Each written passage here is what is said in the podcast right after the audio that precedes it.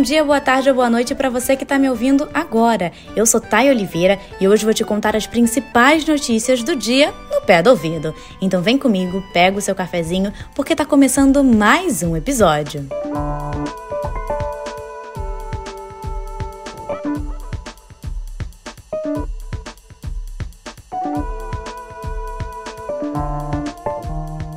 Efeito dominó é o que temem os parlamentares bolsonaristas depois do voto do ministro Benedito Gonçalves no TSE a favor da inelegibilidade de Jair Bolsonaro.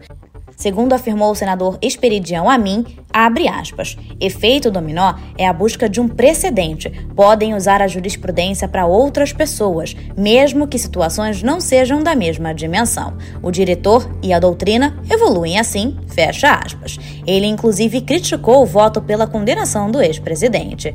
Já a deputada federal Carla Zambelli reclamou da fundamentação jurídica do ministro e alertou sobre efeito dominó contra bolsonaristas. E o deputado Carlos Jorge, líder da oposição na Câmara, disse assim: aspas, estamos vendo uma tentativa de sepultar o bolsonarismo mas estão dando um grande tiro no pé, porque Bolsonaro vai sair muito fortalecido. Em 2024, vamos ver esse resultado nas eleições municipais, fecha aspas. Ainda nas declarações à CNN, o presidente do PL, Valdemar Costa Neto, alegou o seguinte, abre aspas, estão fazendo um carnaval com o voto do relator que todos nós já esperávamos que vinha pela condenação, fecha aspas. Bom, o julgamento será retomado hoje para a apresentação dos votos dos outros seis ministros do TSE. E seguindo aqui, em depoimento ao TSE, o ex-ministro das Relações Exteriores, Carlos França, confirmou que a reunião com embaixadores em julho passado, que pode tornar Bolsonaro inelegível, foi realizada a pedido da presidência da República. Já o ex-ministro da Justiça, Anderson Torres, também em depoimento ao TSE, afirmou que nunca teve acesso a qualquer informação da Polícia Federal sobre a manipulação de resultados eleitorais. Apesar disso, participou da live em 2021 com ataques às eleições. Enquanto isso, Dalton Dallagnol segue caçado. O ministro Dias Toffoli, do STF, negou um pedido do ex-procurador da Lava Jato para suspender a decisão unânime do TSE e recuperar seu mandato de deputado federal. E a pressão pelo Ministério da Saúde segue a toda. A ministra Nízia Trindade sabe disso, mas afirma estar segura sem sinalização de mudança por parte de Lula. E a ministra do Turismo, Daniela Carneiro, está em Portugal para o 11º Fórum Jurídico de Lisboa. E apesar do seu cargo já ter um provável substituto, o deputado Celso Sabino, ela também afirmou que segue firme e que está à disposição para poder conversar com Lula. E a Polícia Federal voltou a prender o hacker Walter Delgatti Neto, que invadiu aplicativos de mensagens de procuradores da Lava Jato e repassou conteúdo à imprensa no incidente conhecido como Vaza Jato. Segundo a defesa, ele foi preso por descumprimento de medidas cautelares, em particular por acessar a internet. Em agosto do ano passado, ele se reuniu com aliados e assessores do então presidente Jair Bolsonaro e teria dito ser capaz de hackear o presidente do TSE, ministro Alexandre de Moraes. E saindo do Brasil, a Rússia deteve o general Sergei Surovikin, comandante das forças aeroespaciais do país, que não é visto desde domingo. O objetivo, aparentemente, é interrogá-lo sobre o seu envolvimento no motim dos mercenários do grupo Wagner, liderado por Privy Prigozhin, no último fim de semana. O governo ainda não comentou o caso. Na terça-feira, o New York Times publicou uma reportagem afirmando que Sorovikin tinha conhecimento prévio do motim e estava sendo investigado. Até o momento, não havia indícios do envolvimento das Forças Armadas no que Vladimir Putin classificou de iminente guerra civil. Já o Wall Street Journal publicou que Prigozhin pretendia sequestrar o ministro da Defesa, Sergei Shoigu, e o chefe do Estado-Maior, Valery Gerasimov, durante uma visita em que os dois fariam a uma região da fronteira com a Ucrânia. O Serviço Federal de Segurança descobriu o plano de Prigozhin e antecipou o motim. Esse plano teria sido comunicado a Surovikin, mas não se sabe se ele transmitiu essas informações ao Serviço Federal de Segurança. E mais, Joe Biden confundiu tudo e afirmou ontem que Putin está perdendo a guerra no país do Oriente Médio, em vez de se referir ao país vizinho da Rússia no leste da Europa. Ao ser perguntado se o motim enfraqueceria Moscou, ele respondeu o seguinte: abre aspas, é difícil dizer realmente, mas ele está claramente perdendo a guerra no Iraque. Ele está perdendo a guerra em casa e se tornou um pare ao redor do mundo, fecha aspas.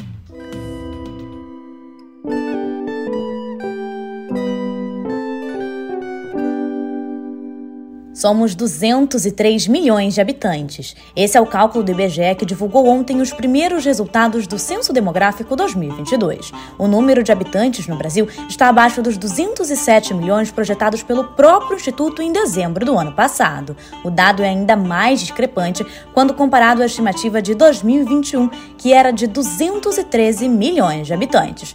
Apesar do novo censo representar uma alta de 6,5 em relação ao anterior, o país contava com 190 milhões de pessoas em 2010. A taxa de crescimento anual foi de 0,52% o menor nível já registrado em 150 anos de recenseamento no país. São Paulo segue sendo o estado mais populoso, com 44 milhões de habitantes, seguido por Minas Gerais, com 20 milhões, e Rio de Janeiro, com 16 milhões. E olha, o censo 2022 também foi marcado pela recusa de um milhão de domicílios em responder ao questionário do IBGE. São Paulo foi o estado que mais rejeitou a pesquisa. Só na capital, 4% das residências não quiseram receber os licenciadores. As maiores rejeições foram em cidades paulistas como São Bernardo do Campo, Ribeirão Preto, Praia Grande e Paulínia. Paraíba e Roraima foram os estados que mais aderiram ao censo.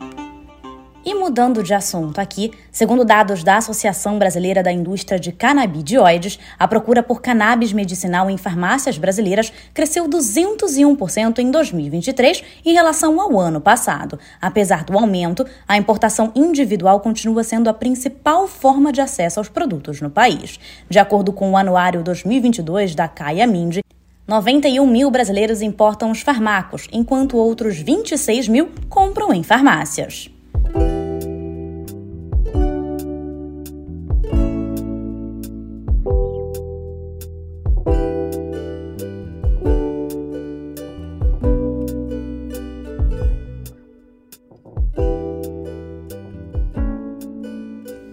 Aos 81 anos, Harrison Ford faz sua quinta e possivelmente última aparição como o arqueólogo mais querido do mundo em Indiana Jones e a Relíquia do Destino. Filme de grande destaque das estreias nos cinemas. Ambientado em 1969, o longa mostra o seu protagonista, que já é quase uma relíquia em si, mais ainda pronto para proteger o mundo dos nazistas. Same for the goddaughters. Dad told me you found something on a train during the war. A dial that could change the course of history. Why are you chasing the thing that drove your father crazy? Mas sim, nazistas em 69. Mas isso é só um detalhe. Olha, mas quem gosta mais da realidade tem o francês A Sindicalista, onde a eterna musa Isabelle Humpert vive a história real da ativista que abalou a indústria nuclear francesa.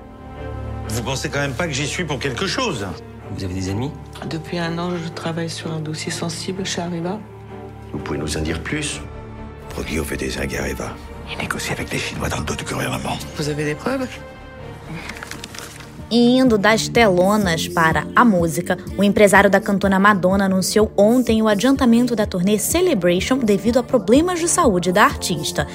Segundo ele, Madonna foi internada em uma UTI no final de semana devido a uma infecção bacteriana séria. Embora o empresário ressalte que a expectativa é de uma recuperação total, todos os compromissos da cantora foram suspensos, ainda sem novas datas. E mudando de assunto, Todo fã tem no currículo algum show que preferia esquecer para poder se lembrar depois. Mas chama a atenção um número crescente de pessoas que relatam não se lembrar de detalhes de apresentações que acabaram de assistir.